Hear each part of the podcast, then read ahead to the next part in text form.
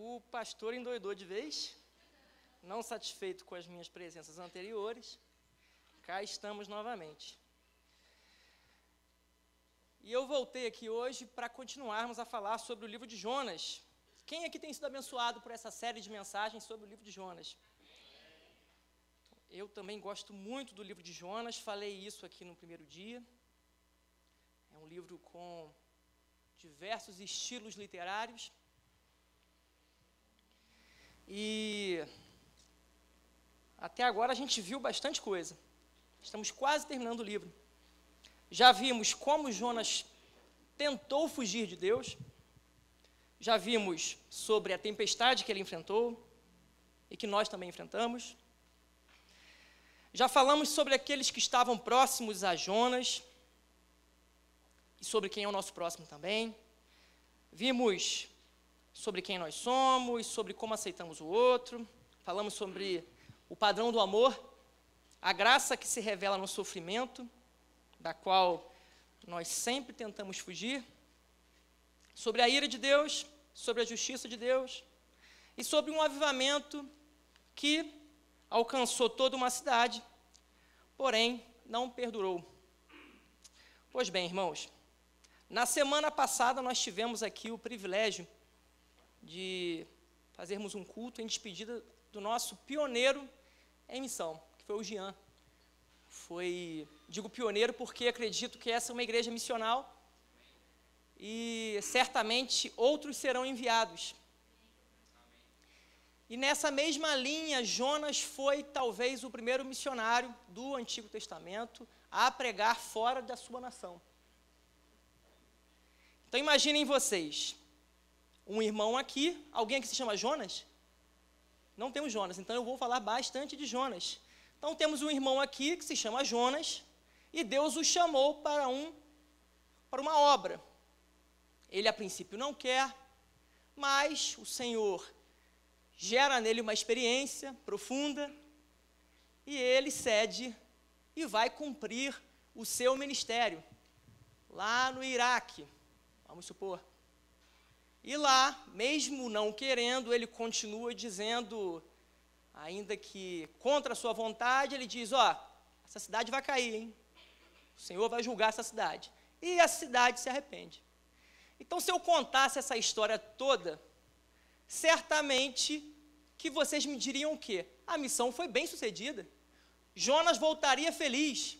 Imaginem vocês, hoje vai ser o culto de chegada do missionário Jonas, que está vindo lá do Iraque. Vocês não sabem, ele conseguiu pregar para uma cidade e a cidade se rendeu aos pés do Senhor. Imaginem, a igreja vai à loucura. Cantamos os louvores em louvor a Deus. O Senhor tem feito grandes coisas, Ele é misericordioso.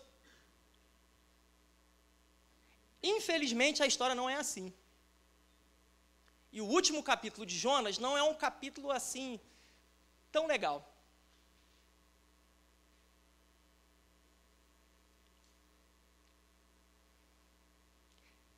Muita gente só conhece a história de Jonas como aquela história do grande peixe. Outros sabem que ele foi para uma cidade e pregou, até porque aprenderam aqui na igreja.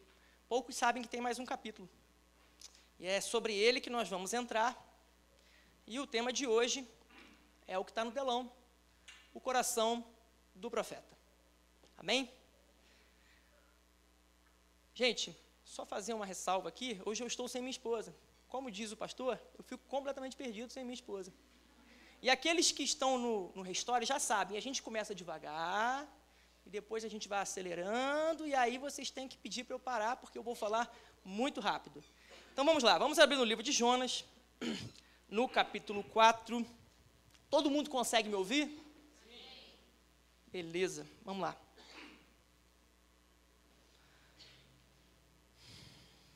Jonas, o capítulo 4, nós vamos ler quatro versos. Amém? Vamos fazer o seguinte: vamos ler o último verso do capítulo 3, ou seja, o verso 10. Tendo em vista o que eles fizeram e como abandonaram seus maus caminhos, Deus se arrependeu e não os destruiu como tinha ameaçado. Está dizendo daquela cidade que Jonas pregou e eles se arrependeram. Beleza? Vamos lá, seguindo.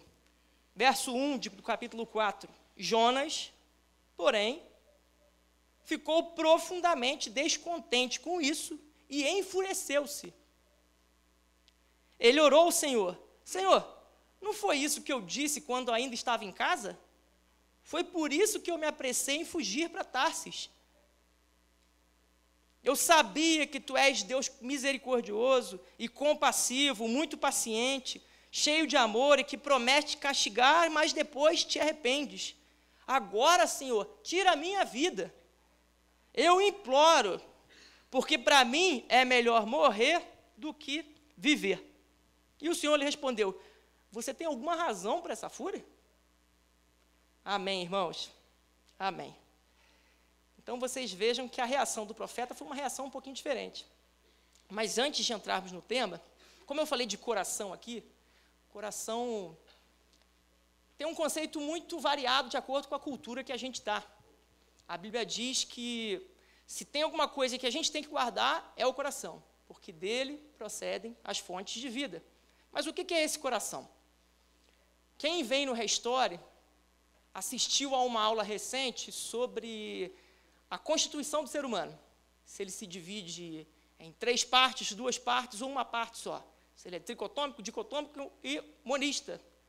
E hoje não é a história, eu não vou falar sobre isso, mas é basicamente se o homem se divide em corpo, alma e espírito, se é só corpo e alma e espírito seria a mesma coisa, ou se é um ser só. Mas quando eu falo de coração aqui, gente, basicamente eu estou colocando o conceito mais simplório e popular possível, nosso interior. Então, sempre que eu falar de coração, vou falar daquilo que não dá para nós vermos. E por mais que esse conceito seja talvez bem simplório, o nosso coração não é. A própria palavra do Senhor diz que o coração é enganoso. Quem o compreenderá? Mas as mesmas Escrituras dizem que o Senhor não vê como homem. O homem vê a aparência, mas o Senhor vê o coração. Graças a Deus por isso. O nosso coração, gente, é como um pântano. E isso eu estou falando de todo mundo aqui. O que é um pântano? Quando você coloca, encosta seu pé assim num pântano, você sente a lama, o fundo dele. Mas quando você pisa, você afunda. Porque aquele, aquele ali não é de verdade o fundo dele. Assim é o nosso coração. Nem nós nos conhecemos de verdade. Graças a Deus, porque o Senhor conhece. Pois bem, agora falando de Jonas e do coração dele. Então, Jonas foi um missionário bem-sucedido que, com o sucesso de sua missão, colapsou. Ele caiu. E quando eu disse caiu, é que o coração dele se quebrou. Pode não fazer sentido para vocês, eu já contei isso eu tive a oportunidade de abrir essa série de mensagens e expliquei que Jonas não queria ir para lá. Ele não queria pregar para aquela nação. Por quê? Porque a Síria era um país cruel, era um país que, que era potencialmente inimigo de Israel. Era uma potência daquela época. E Jonas não queria que a misericórdia de Deus chegasse para aquela nação.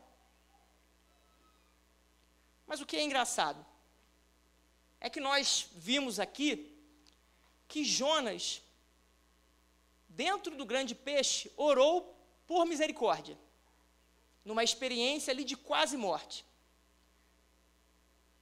E quando Deus dá a oportunidade de uma nação se arrepender, ele discordou.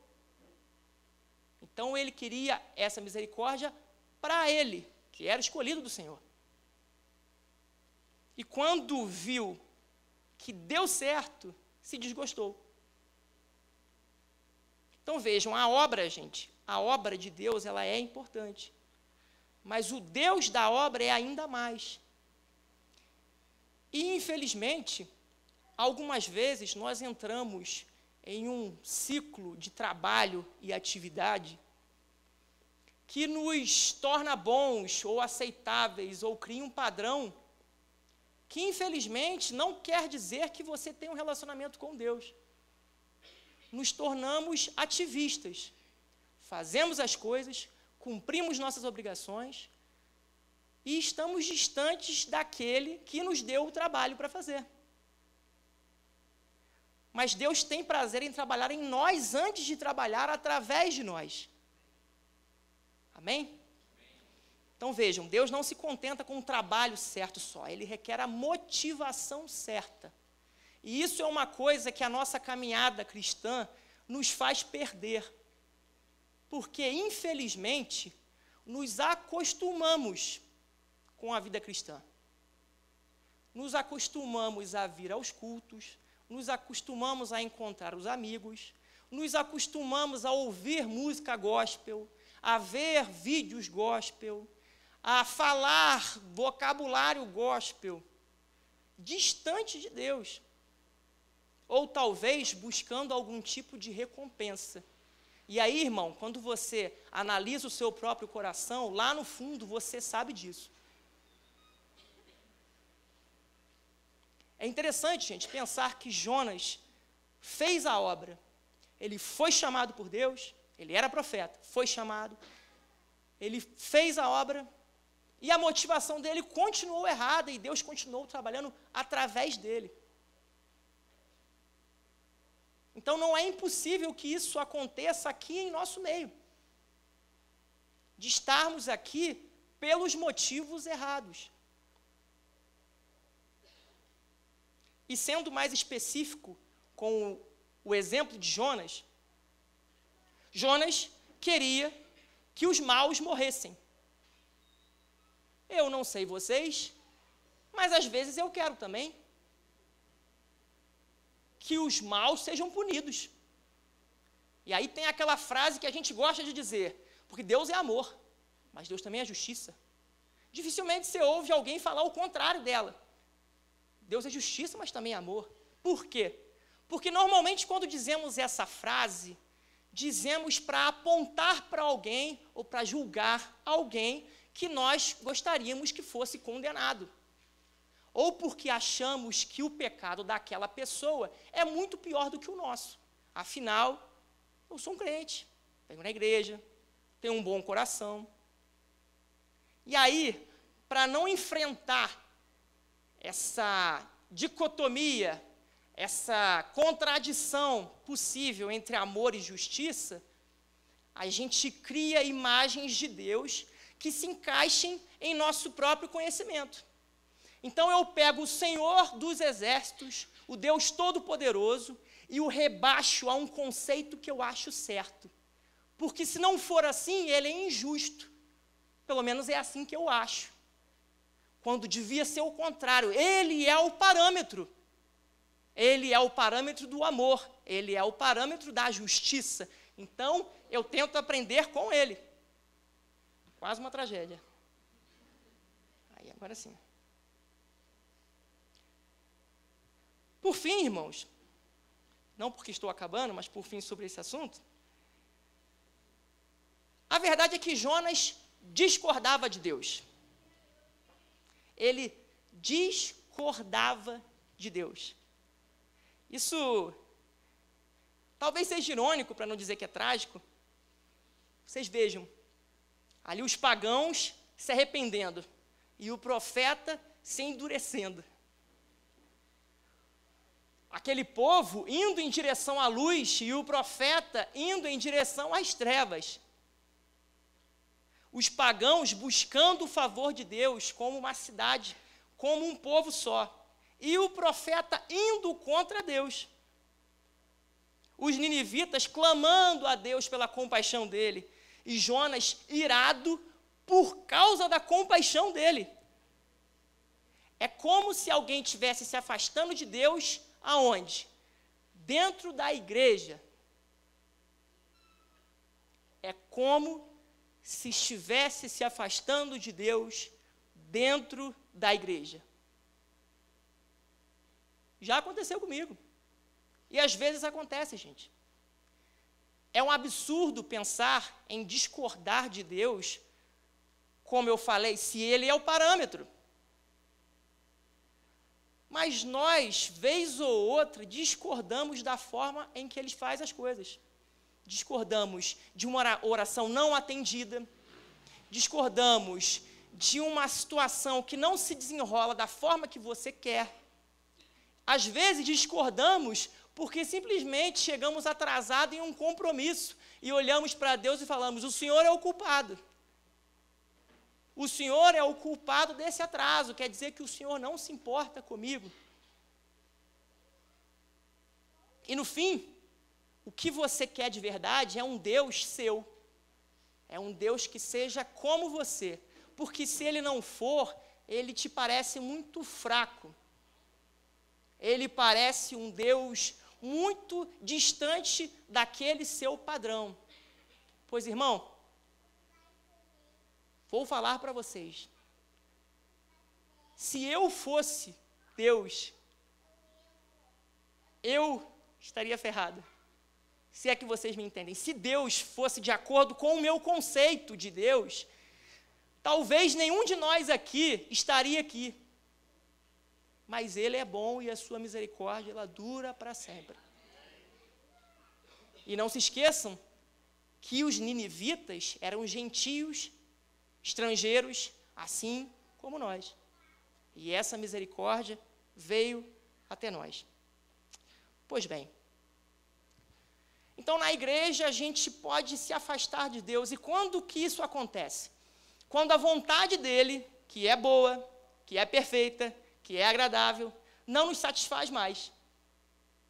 Se a vontade dele não me traz satisfação mais, significa que outra coisa traz. Existe alguma coisa dentro do meu coração que rivaliza com o Senhor e que, quando colocado nas últimas instâncias diante dele, o Senhor perde.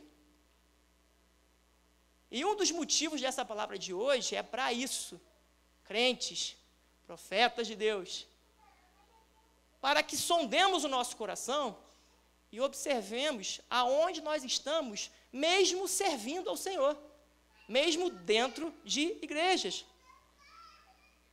Sabe aquele discurso, talvez vocês não disseram, um primo de vocês, um amigo falou? Não, se o senhor não me der tal coisa, então significa que o senhor não se importa comigo. Ou se essa coisa não acontecer dessa forma, é porque Deus não liga para mim.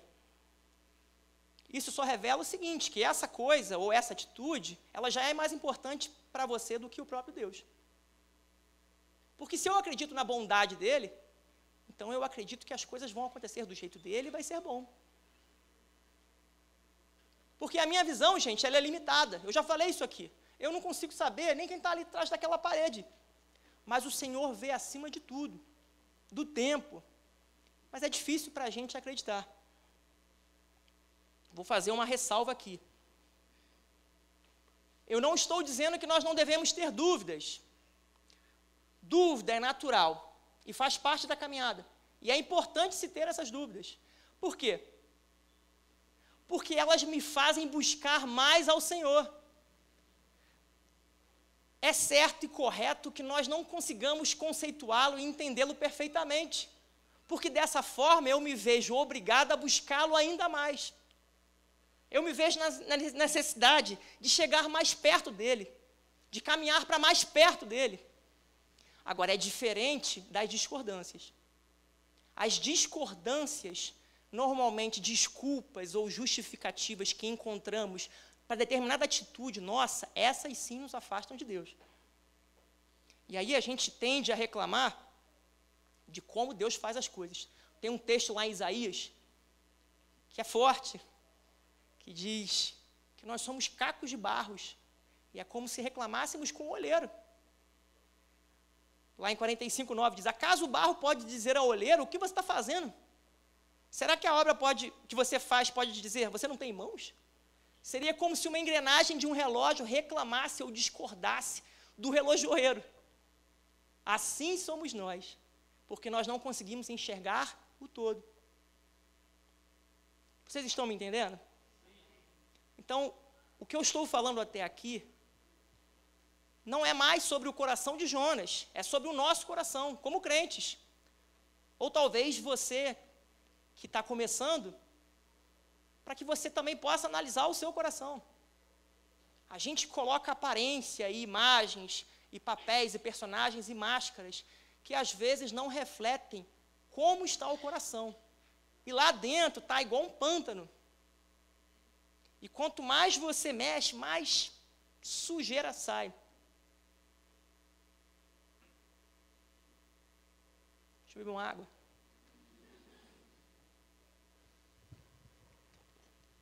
É engraçado isso, gente, porque a gente acha que Deus é injusto.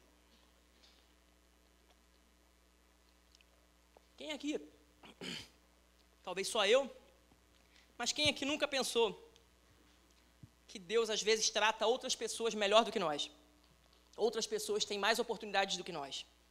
Às vezes aquele cara que você acha que que só faz coisa errada, que não quer saber de nada, que não vale nada. Às vezes a gente acha que esse cara é mais abençoado do que nós. Passamos por essas crises. E eu já disse, elas são esperadas. Desde que você as use para buscar mais a Ele. A gente tentou num restore falar sobre o, o, os passos da salvação, não conseguimos. Em dois, não conseguiremos. Falaremos mais um, não conseguiremos. E ficaremos discutindo, mas por que, que fazemos isso? Porque é para ser assim. Porque continuaremos buscando a Ele. Não o fecharemos em caixas. Continuaremos buscando a Ele e tentando encontrá-lo. Pois bem, no caso de Jonas, voltando aqui para a palavra, o que, que era esse valor no coração dele que era mais importante do que Deus. O que, que era? No caso dele, era Israel, a pátria dele. Uma bênção. Como eu falei lá no primeiro dia, isso foi falado mais algumas vezes. Se Nínive, que era um potencial inimigo de Israel, se arrependesse, se ergueria e seria uma ameaça para Israel. Era uma potência da época num período em que Israel não estava tão ligado a Deus assim, em que o rei não era temente a ele, apesar da atuação de profetas. Não tem problema, gente, ser patriota, tá? A questão aqui não é não é um, um valor. Não, não, não tem problema você defender uma nacionalidade, uma pátria, uma raça, ou até uma ideologia. Ideologia. O problema é quando ela passa ao Senhor. O problema é quando ela é o seu ponto de partida. Tudo que toma o lugar de Deus em nosso coração é idolatria. Pode ser uma pessoa, pode ser um sonho, pode ser um bem, pode ser uma ideologia, pode ser uma nação, uma igreja. Se toma o lugar do Senhor, é idolatria. E vejam, a história de Israel está intimamente ligada à atuação de Deus na humanidade. Em alguns momentos você até pode confundi-las. E quando colocadas na última instância, Jonas optou pela segurança de Israel em detrimento da vontade do Senhor. E nós? O que, que nós amamos mais? Ah, só Deus sabe. O que, que é aquilo que nas, nas últimas, na última instante, na última instância, no mais profundo do seu coração, você considera tão valioso que mesmo que Deus se colocasse em comparação, ele perderia Não se envergonhe se isso acontecer. Nós estamos numa caminhada, numa jornada, em que estamos buscando encontrá-lo. Tome cuidado se você se acostumou com isso. Se você se sentou e aceitou simplesmente isso. E torce para que esses valores nunca entrem em colisão. Porque você sabe muito bem qual a posição que você vai tomar. Pois bem, irmãos, voltando aqui a Jonas, a Bíblia diz que há uma festa no céu quando um pecador se arrepende. Todo mundo aqui sabe o quanto é difícil a conversão de alguém. Seja porque você evangeliza, seja porque você ora por um ente querido há um ano, cinco anos, dez anos. Tem gente que ora a vida inteira e talvez tenha perdido um ente querido sem vê-lo ao seu lado. Então imagine o valor de uma cidade inteira se rendendo aos pés do Senhor. E o crente Jonas, o profeta Jonas, queria morrer. Sabe o que, que isso quer dizer?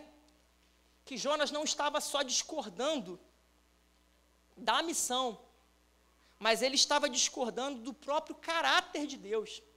Ele discordava do fato de Deus ser misericordioso. Ele não queria que o Senhor fosse bom.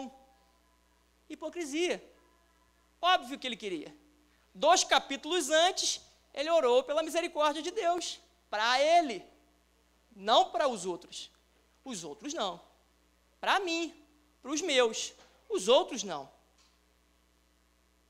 Ele ficou com raiva porque Deus era tardio em irar-se.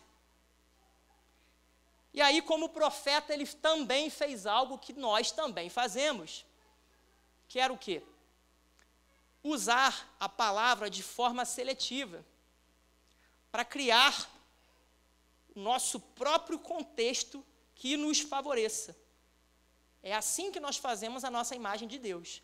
A gente pega uns versículos, recorta outros, rebaixa Deus a uma espécie de super-humano que se pareça com você, que tem um pouco do que você pensa e que você acha melhor para esta terra. E fazemos isso em relação a diversas coisas. Diversas coisas. Fazemos isso em relação aos outros. Apontamos o pecado dos outros. Nos colocamos superiores aos outros. Temos esse prazer de nos sentirmos justos, de nos sentirmos sábios em relação a outras pessoas. Irmãos, nós somos crentes. O que nos justifica é o sangue de Cristo nossos atos não nos justificam. E se você acha que tem algum mérito, venha no próximo Restore. Porque você não merece. Mas tem, a gente tem aquela cultura, né? Se ainda tem um crédito no céu contigo, quem lembra? A gente se sente merecedor de alguma coisa só pelo fato de que nós estamos tentando acertar em algumas coisas superei alguns pecados na minha vida que eram muito ruins, agora estou pecando menos. São pecados um pouco menores, mas esses pecados não tem problema. Todo mundo peca dessa forma. Mas os seus não. Os seus são uma vergonha. Olha aí, que vergonha. O Senhor não se agrada. Aí volta a palavra. Deus é amor, mas é justiça? É. Se ele fosse justo do jeito que você deseja, ele te consumiria. Gostoso, né? Irmãos,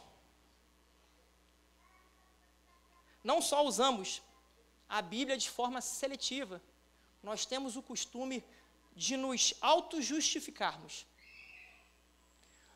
Vamos ler mais um texto bíblico?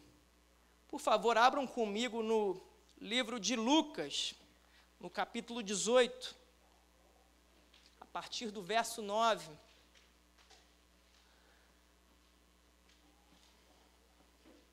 Vocês estão compreendendo o que eu estou falando? Pois que bom. Lucas 18, no verso 9.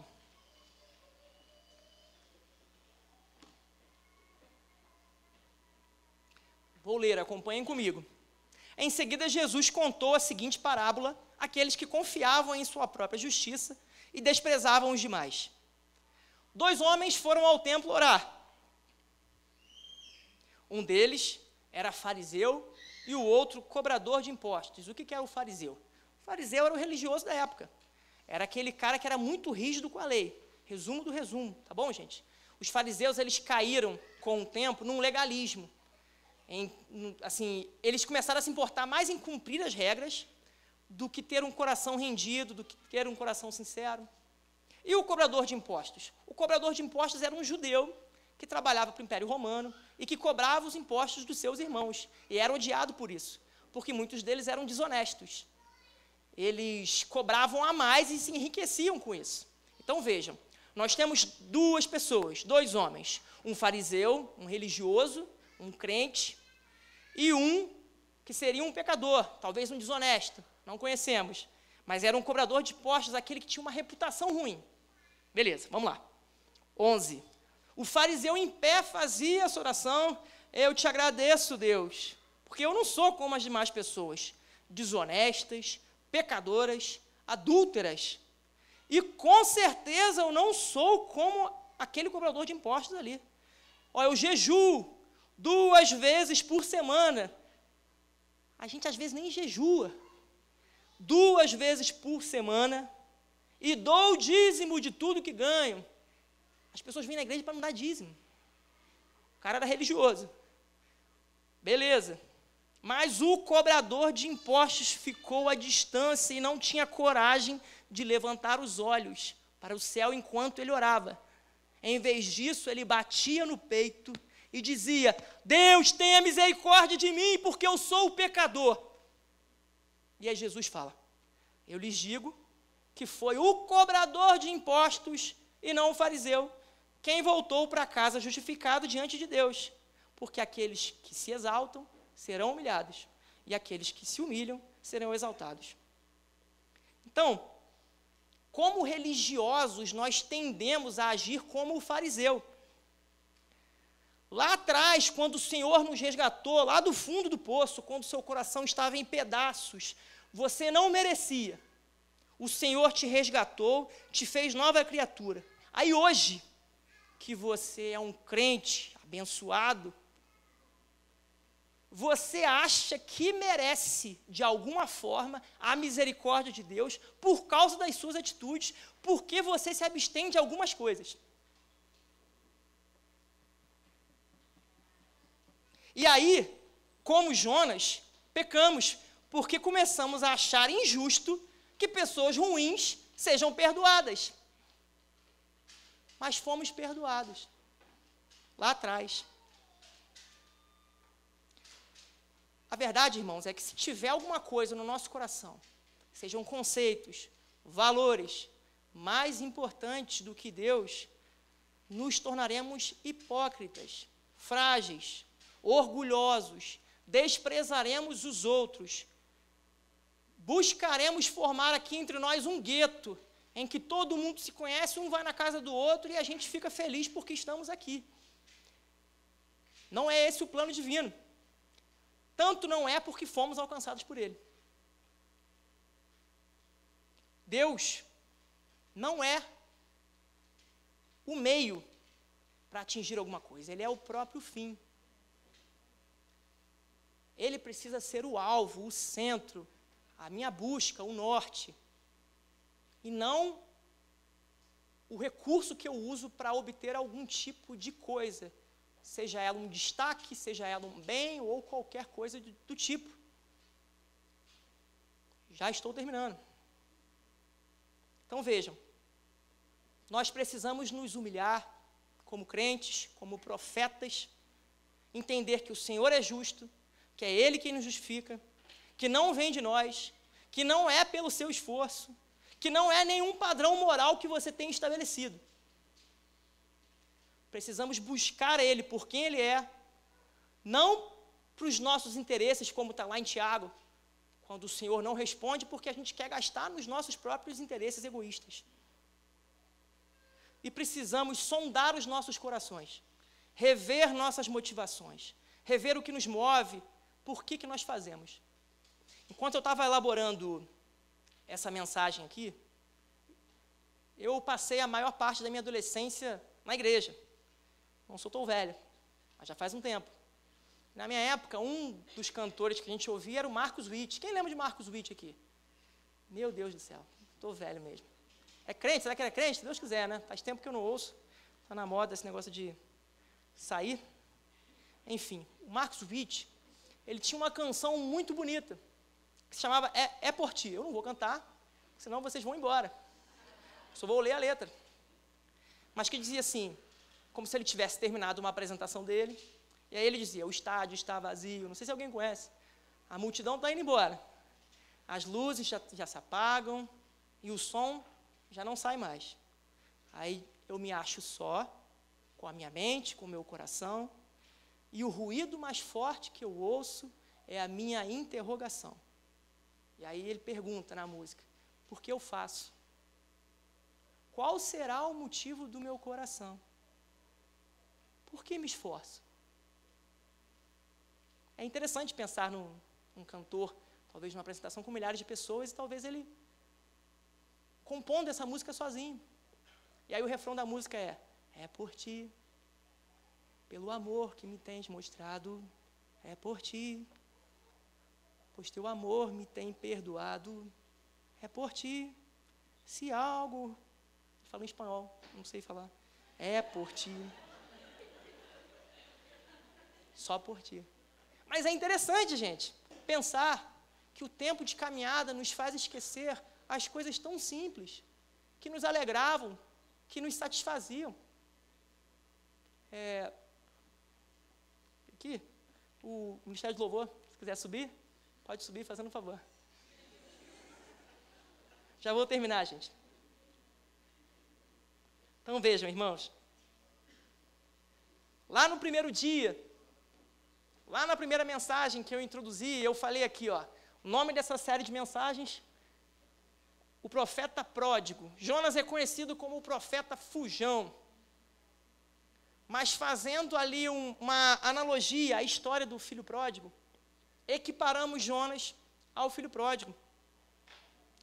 Porém, naquele mesmo dia eu comentei, não só o filho pródigo, Jonas também age como o filho mais velho. E é nesse capítulo que isso fica muito evidente. Por quê? Porque Jonas se revela um cara crítico, um cara egoísta, um cara que se ira com a vontade de Deus, um cara que se tornou infeliz pela obra de Deus, infeliz com a salvação de pessoas. O tempo de caminhada nos torna assim, sabia? Eu não sei vocês. Quanto mais tempo, se a gente não prestar atenção, a gente vai ficando endurecido e os nossos gestos e atitudes se tornam simplesmente um padrão moral. E estamos dentro da casa de Deus, longe de Deus. Porém, eu quero terminar com uma boa mensagem. Deus não é como nós. Se Jonas se parece com o filho pródigo e se parece com o filho mais velho, Deus se parece com o pai. E o pai recebe o filho. O pai se alegra com pecadores que se voltam para ele. E o pai se alegra com o filho que saiu e com o filho que está aqui. O pai nos ouve assim mesmo.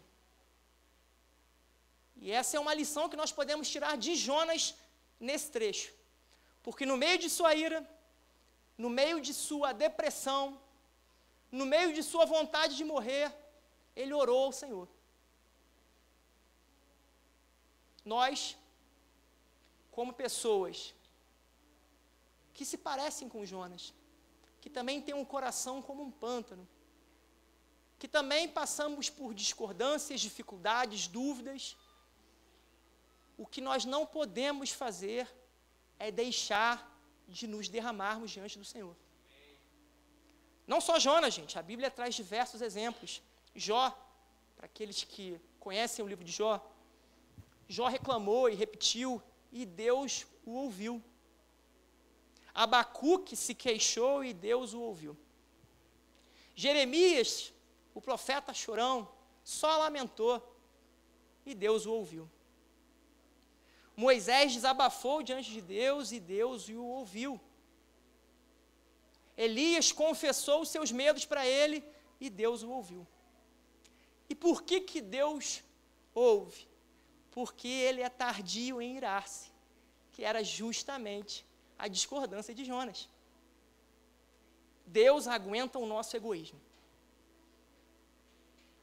Vocês não acham que é maravilhoso servir a um Deus que é verdadeiro e que é tardio em irar-se? Graças a Deus por isso. porque podemos estar aqui e podemos recomeçar todos os dias. Amém? Vamos ficar de pé?